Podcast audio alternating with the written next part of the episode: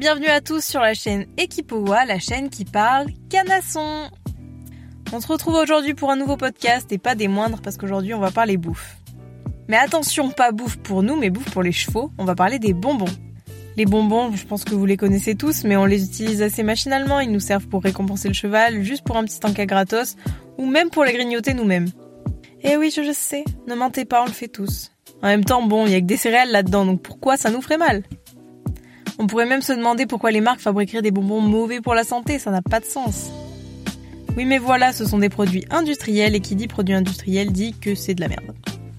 Ok, j'abuse, mais ça reste un produit ultra transformé, on sait pas trop ce qu'il y a dedans, je pense qu'on veut pas trop savoir, mais bon, les chevaux adorent, donc c'est le principal. Par contre, pour notre alimentation à nous, on est beaucoup plus critique, on a tendance à se méfier de ce genre de produit, donc pourquoi ne pas faire pareil avec les chevaux? C'est donc parti pour ce nouveau podcast, l'intro est terminée, on va voir tous les mystères qui se cachent derrière un petit bonbon anodin. Donc la question est la suivante, est-ce que les bonbons sont de bons moyens pour récompenser le cheval?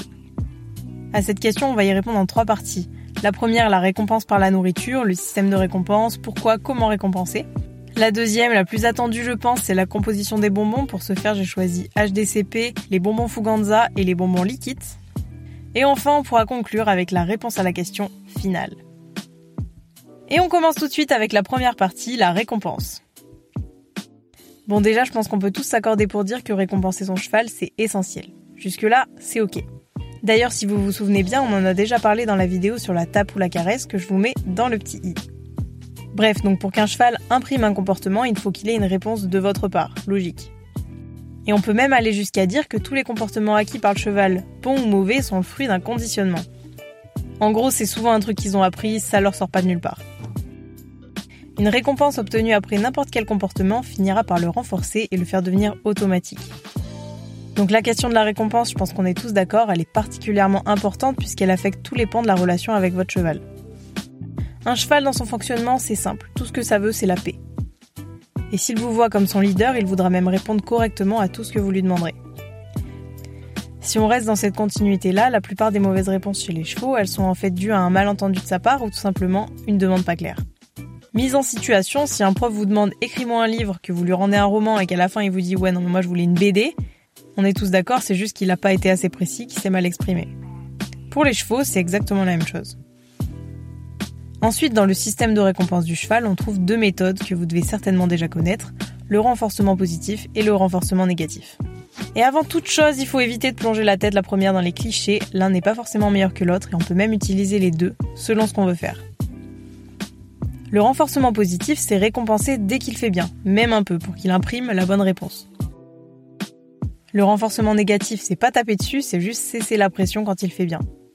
Par exemple, c'est le pousser avec le stick jusqu'à ce qu'il recule et enlever le stick dès l'instant où il le fait. En gros, c'est pour qu'il associe son action avec l'arrêt d'une chose inconfortable. Bon, expliqué comme ça, on se rend bien compte qu'aucun d'eux n'est le diable. Donc ça, ok, c'est acté, maintenant que ce soit du renforcement positif, négatif ou autre, il existe plusieurs façons de récompenser son cheval.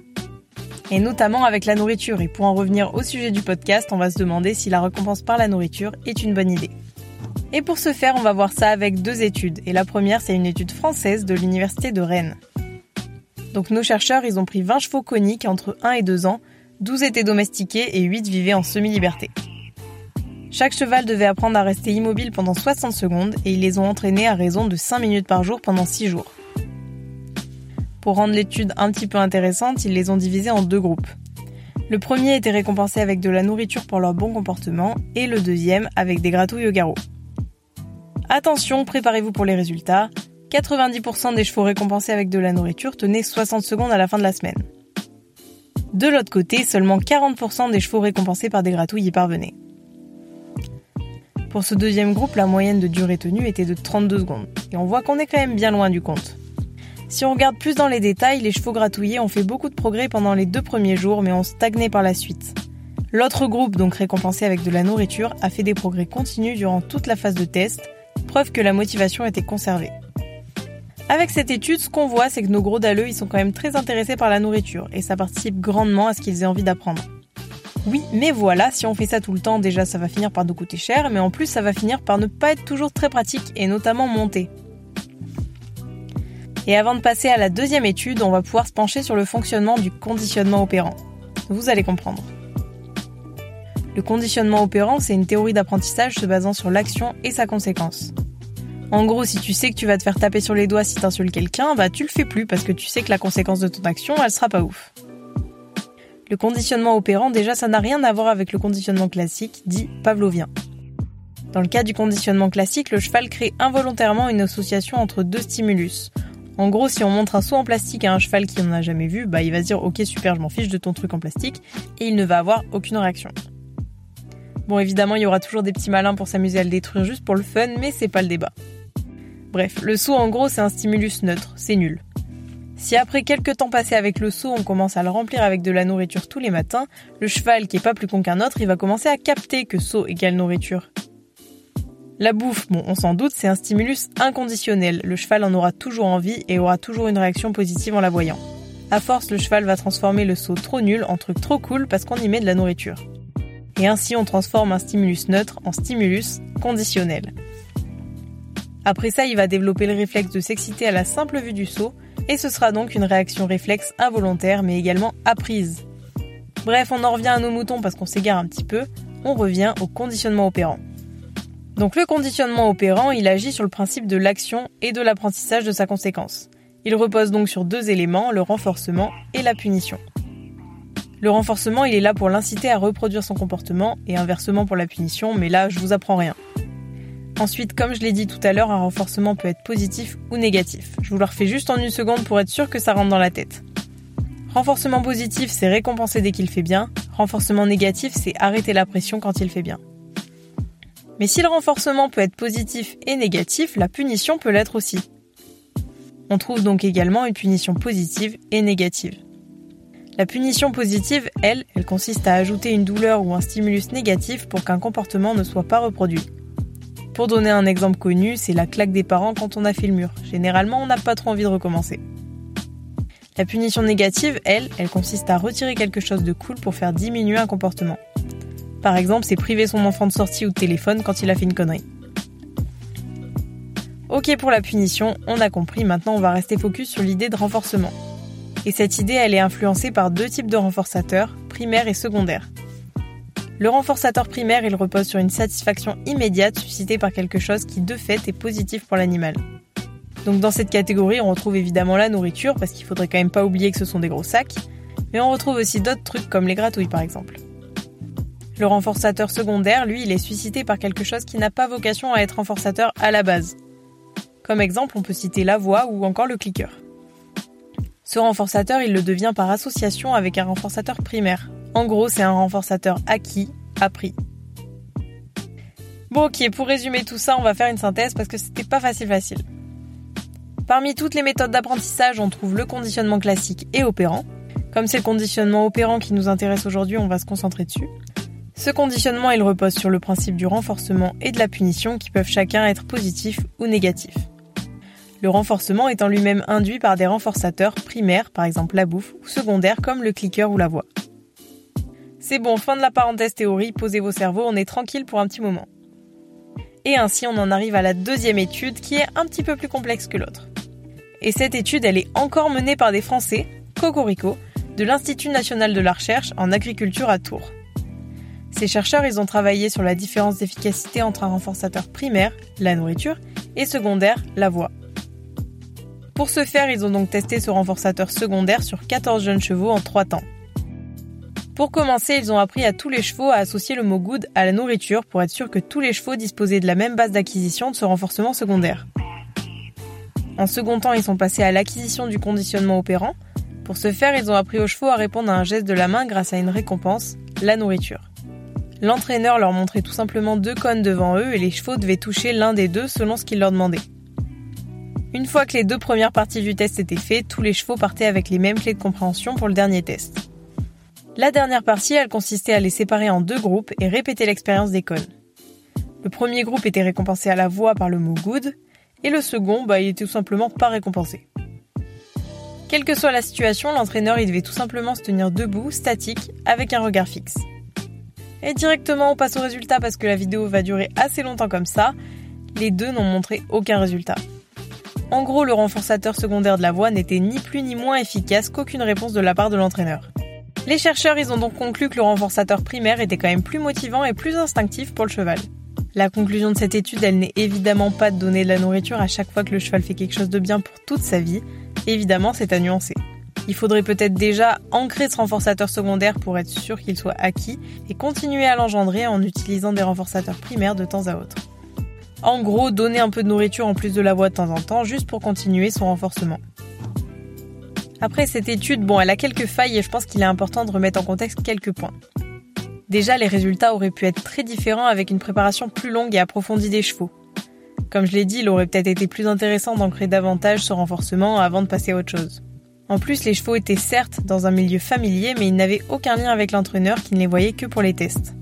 Donc je pense qu'il serait intéressant de réitérer l'expérience dans de meilleures conditions avec des chevaux liés à leur entraîneur par d'autres choses que le test. Si l'entraîneur avait été leur leader, le cheval aurait peut-être apporté plus de crédit à sa voix et à sa demande de manière générale. Il aurait peut-être compris plus vite, etc. Bon, j'en sais rien, mais comme chaque étude, elle est imparfaite, ce qui est normal, mais ce qui ne nous arrange pas du tout. Ok, fin de la première partie sur la récompense. On a maintenant la confirmation, même si on s'en doutait un petit peu, que la bouffe, ça motive pas mal. Et cerise sur le gâteau, on comprend un peu mieux comment fonctionne le système de récompense chez le cheval. Et on arrive à la partie 2, la plus fun, la composition. Comme je l'ai dit en intro, les bonbons c'est cool, c'est bon, on peut lui en piquer, bref, que demande le peuple? Sauf qu'on se penche rarement sur ce qu'on y fout dedans. Et vous en conviendrez, il est quand même mieux de savoir ce qu'on donne à manger à son cheval, donc je suis là pour ça. Et on commence direct avec Los Famosos bonbons HDCP qu'on achète par saut entier à chaque salon. Ces bonbons, ils se revendiquent naturels, sans arômes ajoutés, sans OGM, fabriqués à partir de produits de qualité supérieure, non dopants, sans colorant artificiel, sans sucre ajouté, et j'ai plus de salive à la fin de la liste. Mais bon, déjà on voit que la liste est prometteuse, après encore faut-il que ce soit vrai. Si on regarde la liste d'ingrédients du mix fruits rouges, ils sont composés que de maïs, huile de colza, poudre de betterave, cerises séchées, fraises et framboises. Et à première vue, on peut quand même dire que ça a l'air ultra clean. Le maïs, qui est le premier ingrédient de la liste, donc le plus concentré, c'est une céréale très énergétique et très riche en lipides, donc en graisse. À plus grande dose, évidemment, elle est particulièrement utile pour faire grossir les chevaux maigres en grains aplatis, concassés ou floconnés. Dans le cadre d'un bonbon, on peut pas trop s'alarmer sur sa teneur en maïs dans le cas où vous auriez un cheval trop gros, à moins que vous lui donniez le saut entier. Ensuite, l'huile de colza, elle est également très intéressante pour l'équilibre nutritionnel du cheval. Elle a une action favorable sur le taux de cholestérol, sur le système cardiovasculaire et elle fortifie le système immunitaire. En plus de ça, elle est riche en oméga 3, ce qui modère l'inflammation et joue un rôle dans le bon fonctionnement du cerveau. Ce qui est pas négligeable quand même. Pour finir, elle est riche en vitamine E, qui est un antioxydant qui protège contre le vieillissement. Et pour la suite de la liste, bah, c'est que des fruits, donc franchement la composition est propre. En plus de ça, si vous ne saviez pas, ils tentent de se mettre au vert en ce moment. Plus de saut en plastique, vivent les sacs en tissu. Le verdict, ces bonbons sont archi validés, même si comme toutes les bonnes choses, il faut pas en abuser, c'est un 19 sur 20 pointé. Après, évidemment, dans le cadre de bonbons, même s'il y a du maïs, de l'huile de colza, etc., on retrouvera pas forcément les effets directement puisqu'on parle de toutes petites doses. Mais avoir une recette clean, c'est déjà pas mal. Ensuite, on passe aux Fuga Treats de Fuganza. J'ai pris la composition des bonbons goût pomme parce qu'il fallait bien choisir un, bref, voici la liste. Ils sont donc composés de grains de maïs broyés, de grains de flocons d'orge broyés, de sucre et d'arômes pomme. Bon, les deux premiers ingrédients, vous vous en doutez, ils sont pas mauvais. En revanche, on retrouve directement le sucre après les deux premiers. Les sucres simples, on verra ça juste après, mais c'est vraiment pas ouf parce que ça peut causer l'apparition de certains troubles comme les ulcères gastriques, les coliques, donc il y a mieux. Ce qu'on peut noter majoritairement à propos de ces bonbons, c'est qu'il n'y a que des arômes de fruits et pas des vrais fruits, comme dans les bonbons HTCP. Déjà, il n'est pas indiqué si ces arômes sont naturels ou artificiels, mais on peut se dire que comme tout ce qui touche au naturel est un argument de vente, il l'aurait peut-être marqué. Mais bon, après tout, ça j'en sais rien. Bref, quoi qu'il en soit, les arômes en soi c'est pas dangereux pour la santé, heureusement. Par contre, c'est quand même dommage de priver les bonbons de tout ce que les fruits naturels auraient pu apporter comme bénéfice.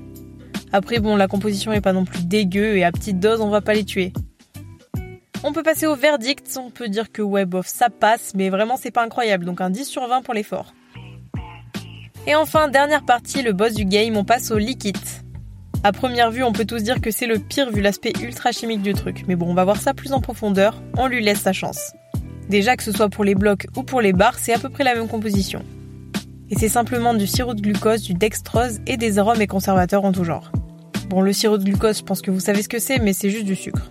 Bon, en vrai, c'est pas si simple que ça. Le sirop de glucose, il est composé de glucose, sucre simple, et de fructose, sucre du fruit. On le retrouve aussi dans notre alimentation à nous, comme dans les glaces, les sodas, les gaufres, confitures, bref, que des trucs bien sains quoi. Évidemment, vous vous en doutez, le sucre c'est bon pour personne, et encore moins pour les chevaux. Il fait grimper l'index glycémique et favorise notamment la fourbure, le diabète, l'insulinorésistance et bien d'autres, bref, vraiment pas ouf. Ensuite, on peut se dire qu'il y a encore le deuxième ingrédient pour sauver la mise, c'est le dextrose.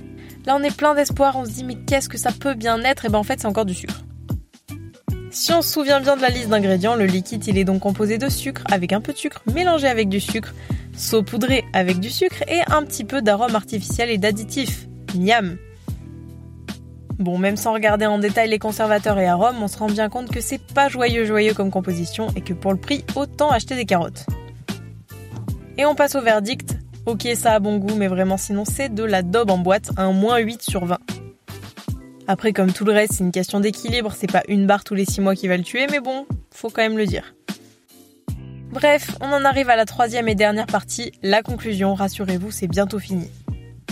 Après cette longue vidéo, je pense qu'on peut déduire quelques trucs concernant les récompenses à base de nourriture.